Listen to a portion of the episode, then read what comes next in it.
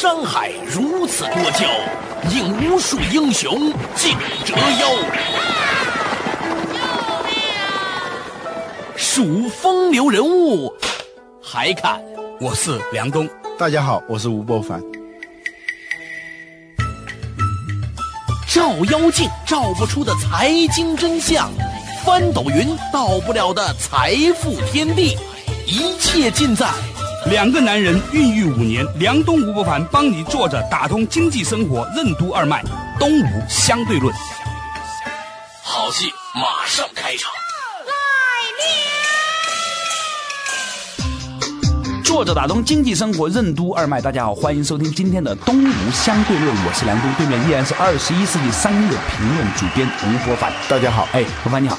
最近我发现一个很有趣的现象，有一天呢，我在一个停车场里面停车，发现旁边有一款车，哇，长得我以为是宝马，一看呢是别克君威新推出来的红色那个车，嗯，内饰也很好，我还以为很贵，一打听呢二十多万，我觉得这个价格其实是以前所不能想象的，这个功能啊、设计啊各方面都已经很好了。嗯，这有点像做广告，你的。对，但是呢，我想讲的就是连 不不别对我，别对。那为了平衡呢，我在想说，你看那个现代也是推出一款跑车，也很便宜，也不是很贵，二十万左右哈。还有那个奔驰呢，最近推了一款的 B Class，也是二十多万、三十万的车。现在呢，就是十几二十万的车已经可以很好了，甚至在以前大概四五年前，四五十万的车都达不到这个标准。经济危机之下，中国汽车行业为何会出现产销双旺的局面？市场的下沉为何会导致市场的爆炸性增长？又是什么导致了福特 T 型车辉煌的终结？用户的切换危机对消费行为有着怎样的影响呢？欢迎收听《东吴相对论》，本期话题：汽车旺销的背后。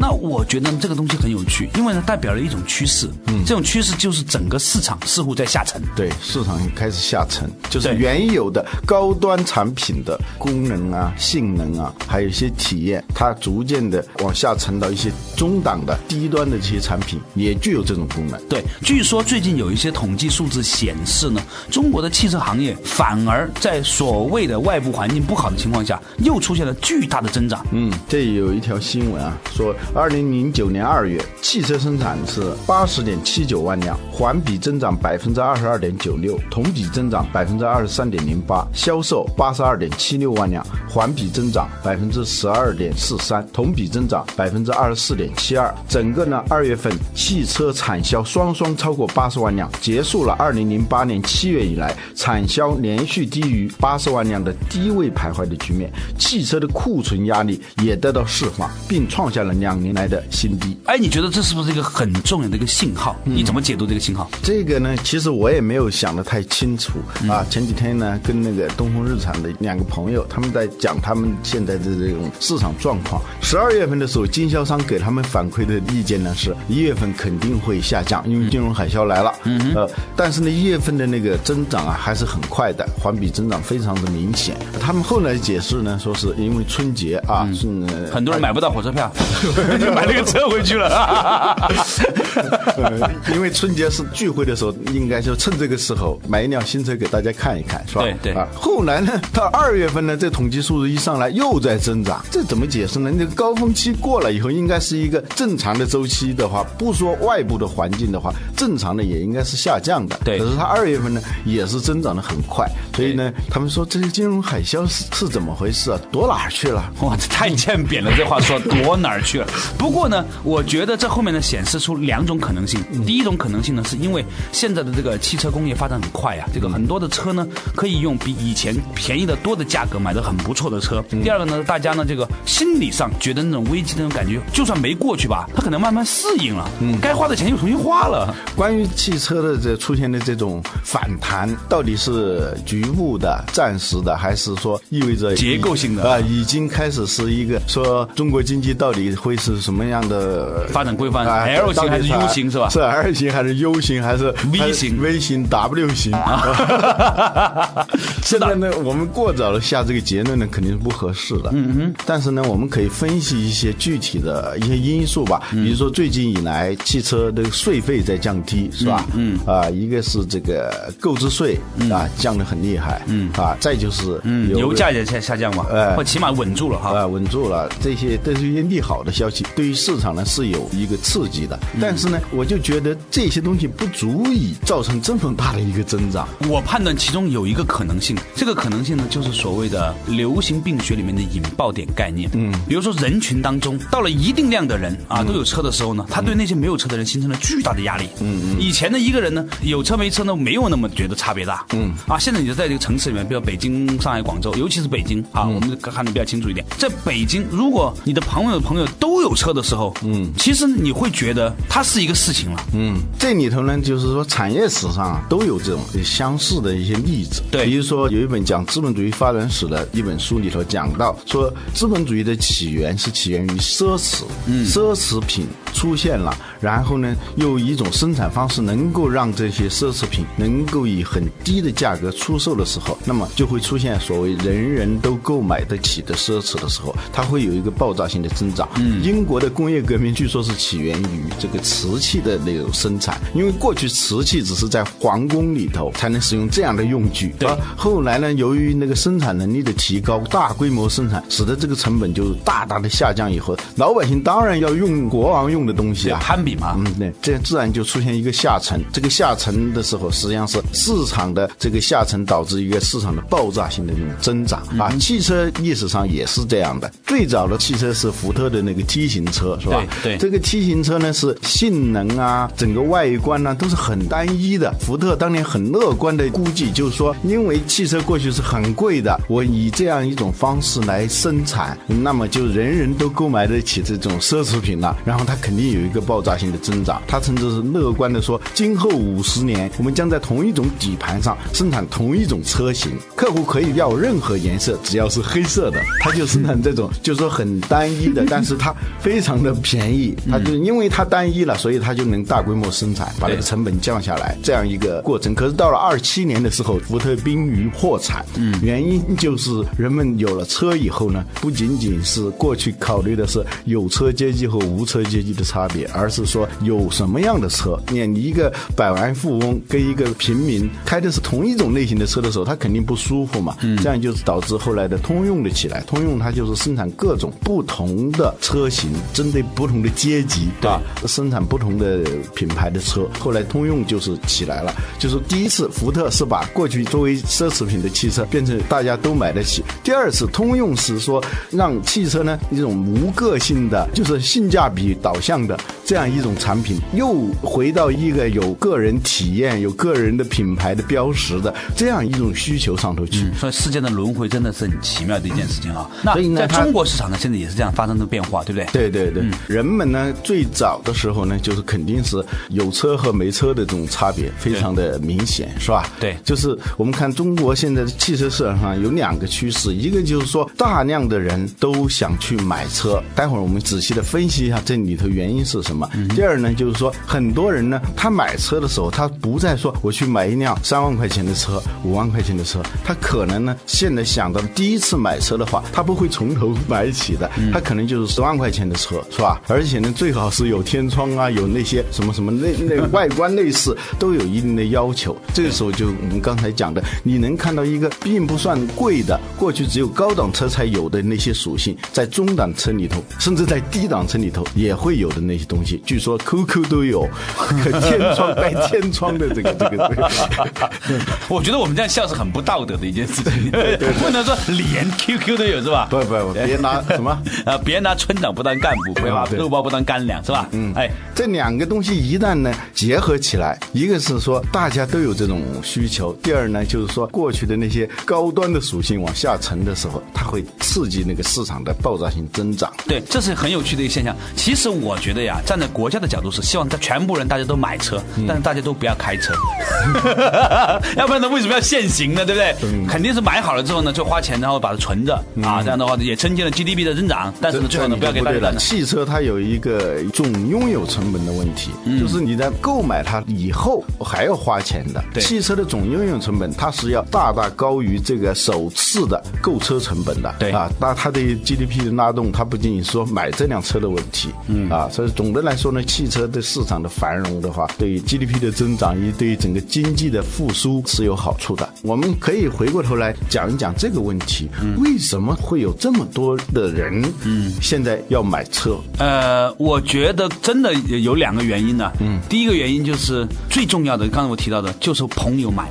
嗯，这就是我们管理学上的行话，是吧？对叫切换危机和切换成本这两个概念。第一个什么意思啊？就是当你购买一种产品，这种产品你以前不使用的，你为什么现在要去购买它？是因为你有一种危机，一种切换的危机。比如说从自行车切换到汽车，是吧？从公交车切换到自己拥有一辆车，这都是解决自己的交通问题。为什么你会做这种切换？一个呢是说你这种切换的危机感非常的明显，非常的大。你不买这个车，你将会遇到很多很多的危险。之前我们讲到的这个怪胆行为学里头的很多现象，其中他还讲到一种现象，就是说我们的贫困感不是来自于绝对贫困感，而是一种相啊，而是一种相对贫困感。它里头讲的说，我们有时候在消费的时候比较，说我自己富有还是贫穷，是来自于我们的年金跟它的比较以后产生的这样一个相对值。对，就是连小胡啊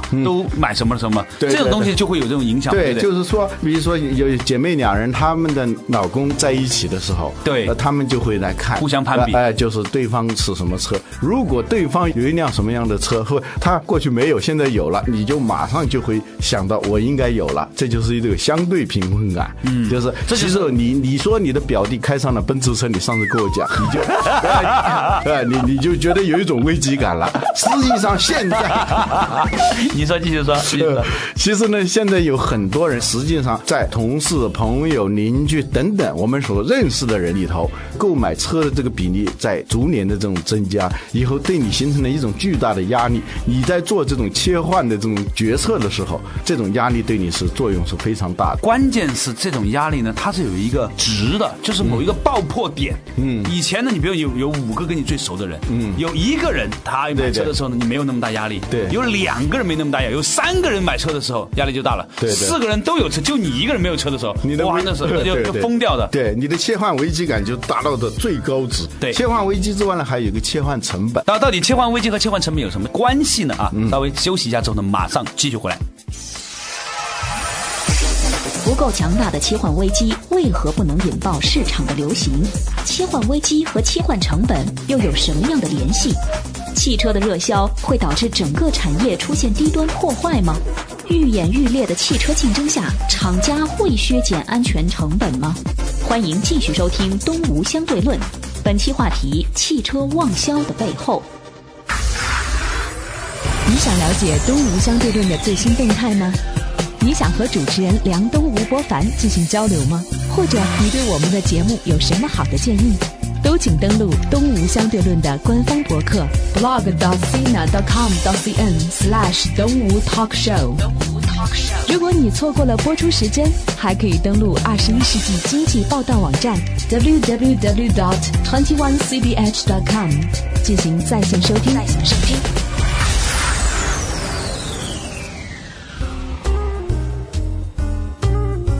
打通经济生活任督二脉，仍然是梁东和吴伯凡的东吴相对论。刚才呢，我们讲到了这个为什么突然在这两天的时候呢，哎，汽车行业似乎又重新回暖了。其中的一个原因来自于攀比啊，大家的这个切换危机和切换成本，到底切换危机和切换成本有什么不一样呢？伯凡，你讲。这说了切换危机和切换成本的关系啊，绕开汽车讲一些别的例子，就是商业史上有很多产品也很不错，但最后呢是不了了之，很高调的推出以后，大家不买账。嗯，呃，前不久呢，我也有一个朋友，算是一个很大的企业家了，他们的公司呢要推出一个新的产品，他就跟我讲了很多很多它的好处啊，有这好处那好处，但是呢，我说你这里头有一个比较致命的东西，就是大家购买这个东西和不购买这个东西之间的那种差别是有的，但是危机感不足够强。就不买它有什么坏处？对对对，这个坏处呢，而且不是来自于这个产品本身或者说它的性能，而是来自于有没有更多的人对你造成压力。如果没有这种切换的危机感的话，你这个产品是很难找到那个引爆点的。嗯嗯，这是这个切换危机的问题。嗯，就是切换危机如果没有的话，它很难是引爆流行的。对啊，刚才你讲到这个切换危机的一个问题啊，就是形成压力的问题。其实还有概念叫切换成本。什么叫切换成本？切换成本呢，就是说我来从原有的状态进入到一种新的状态，我从不购买这个产品到拥有这个产品，这是有一种危机感在驱动着你，对？你必须去购买了。对但是呢，如果这个成本太高了，那那你你也不会去买。所以经济学讲的那个需求，它不是需要，而是讲的是你的购买力、有效需求，是吧？嗯如果你的这个成本呢非常的高，壁垒非常的大的话呢，它虽然有这个危机，但是没有办法，他不会去购买。两害相权取其轻嘛，是吧啊？宁愿忍受这个危机感嘛。最好的就是说能够引爆流行的产品呢，它一定是说切换危机非常的高，切换的成本呢又相对的低，它就容易引爆。所以呢，我觉得另外一个原因就是现在整个汽车的性价比变好了。对，比如说以房子为例，过去我们说有车有房，这两个是相提并论的。对但是四年前的车是什么价格，现在的车是什么价格？四年前的房子是什么价格，现在是什么价格？但是呢，那个车呢，它是明显的朝下走的，对而且呢，不仅是说价格在降低，而且性能在提高。就刚才我们讲的这个市场的这个在下沉。嗯，所以呢，刚才我们举的例子呢，就是汽车行业哈，它的正在面对的这种变化，就是你周遭的朋友越来越多的买车，而这个车的性价比越来越低的时候，这个市场就会井喷。其实我觉得说，其实会不会还有一些另外的行业也有类似的情况，你目力所及？嗯，比如说买电脑也是这样的，对最早买手机也是这样的。在二十年前啊，嗯十五年前，看见有人在打大哥大的时候，一般的人只是羡慕而已，他对不会去想说我去买这个东西去知。识分子对此予以嘲笑啊。啊、对，到后来的时候，啊，就有有使用的人越来越多了。对这个时候呢，一个是攀比的心理，再一个他确实是啊，别人问到你的时候，你的手机号呢没有的时候，这这确实是一个是不方便，第二个是面子上也不太好过。现在除了特别酷的人说我就没有手机以外，哈，对，现在是反过来了。商务人员最牛的商务人员就是没有名片、没有手机、没有单位，没有车。没有车啊，那是真的很酷哈。嗯嗯，梁东吴不凡帮你坐着打通经济生活任督二脉，东吴相对论。我觉得还有一个行业也是一样的，就是所谓的这个商学院。嗯，我最近呢，起码为四个不同的人写去商学院的推荐书。我觉得呢，我也写了两个啊，一叶知秋 啊，这个没有什么好攀比的了。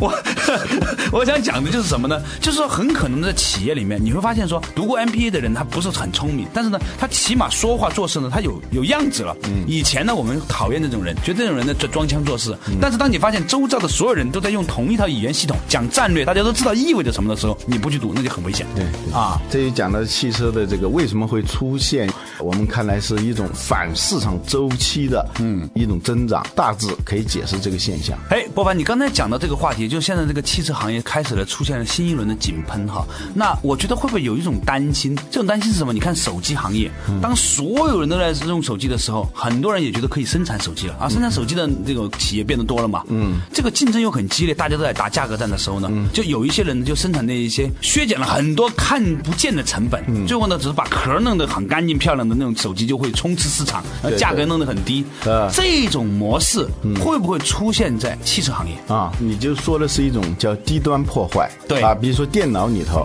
现现在也出现了很多这种上网本，对吧？就是说你现在很多人他用电脑除了打字就是上网，是吧？电脑里有很多功能的话，平时并没有用的，所以在里头也有一个二八原则，就是说百分之八十的功能是由百分之二十的性能提供的，是吧？嗯啊，然后另外的百分之二十的功能，你很少用到那一部分啊，支撑它的这个功能的这个成本可能。是百分之八十，也有这种可能。当然，身上不可能这么大，但是呢，它在里头它就是一种冗余性能，这样呢就会出现了有些厂商呢，他就会把那些拼命的把这些把这些冗余性能给砍掉，这样导致这个成本呢就会大幅度的降低，这样就是使更多的人来使用这个产品，甚至是让那些根本不可能使用这个产品的人也成为这种消费者，就是所谓非市场变成市场，非消费者变成消费者，这样呢也会造成一个更大的一个井喷式的增长。这个在电脑里头你能看到这一点，什么专门的上网本，它实际上它跟普通的电脑里头实际上是削减了很多东西的。那这种东西呢，它对整个产业其实是有杀伤力的，啊，嗯啊令到那一些本来也有利润的，但坚持高品质的企业呢，面临很多尴尬，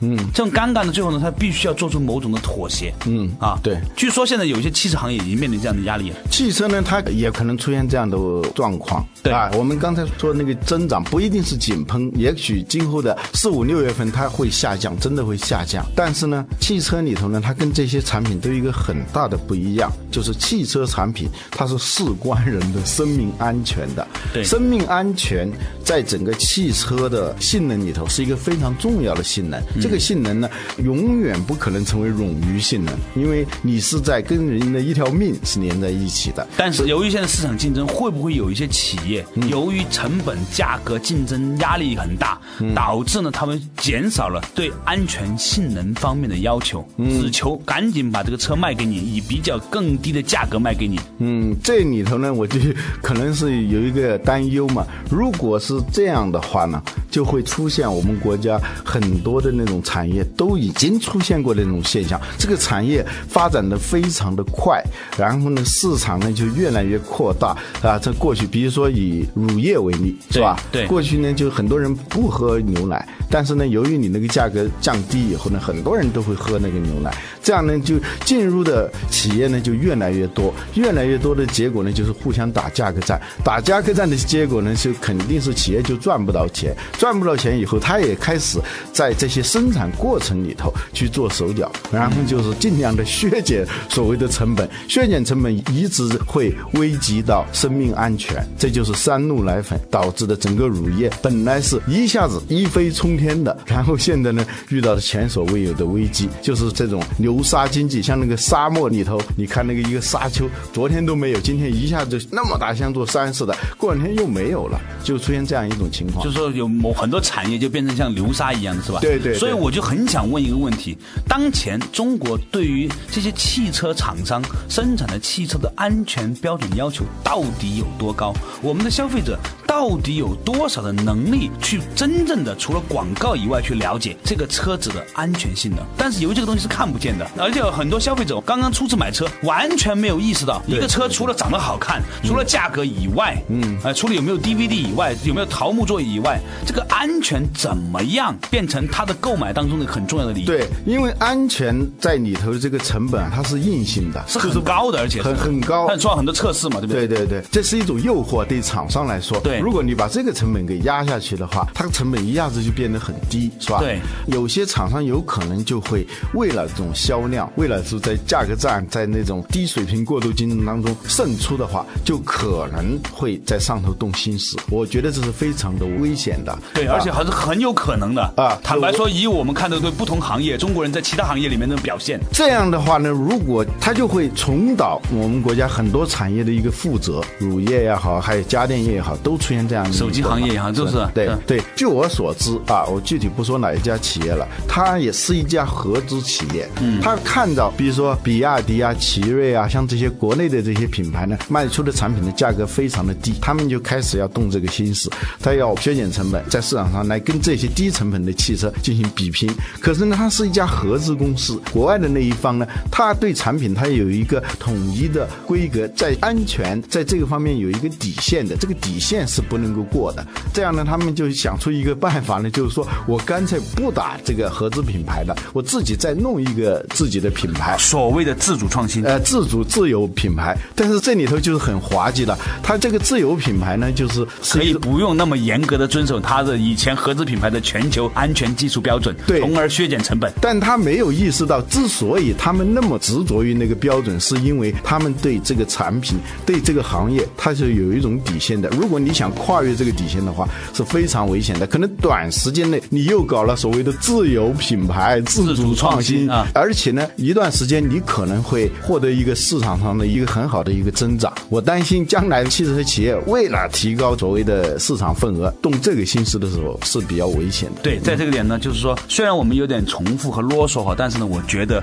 特别要提醒我们的消费者，尤其是初次购买汽车的朋友，在你买车的时候，除了看它的价格，除了看它是不是有桃木装饰，除了它是不是有品牌优势，除了它是好像装修有没有 DVD 之外，嗯，一定要去认真的了解这个车的安全性能。因为安全的这个性能，可能一百次里头你也赶不上啊、一次你你就赶不上一次，赶上一次那赶上一次就是百分之百，不能拿命开玩笑。对同时呢，就是说厂商也应该意识到这一点，你千万别拿消费者的命开玩笑。你拿消费者的命开玩笑，实际上是拿你这企业的命开玩笑。对，但是呢，我觉得最可怕，你今天说到这个地方，我觉得它是个非常严肃的问题，就是说一个企业、一个汽车，它的安全性能不够好，很难被检测出来。你很难用刚性的说，比如啊，三聚氰胺含量是多少，你可以测得出来，对不对？嗯，现在是没有的，嗯，现在没有这种标准的，或者起码大众消费者是不太清楚这个标准的。嗯，而我们的这些汽车媒介，或者我们的一般的媒介去推销这部车的时候，很可能由于受到了来自于这些厂商的这种广告赞助，在这方面其实是有点避重就轻的。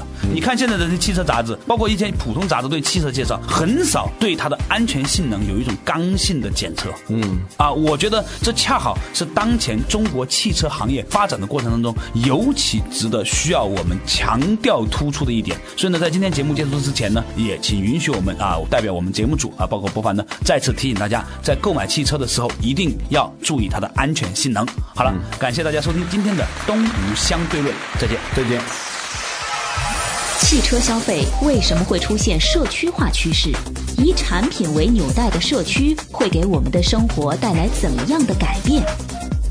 拥有媒体终端的汽车是否会窥探我们的隐私？汽车消费的社区化会改变厂商和消费者的不对称吗？欢迎继续收听《东吴相对论》社区化汽车消费。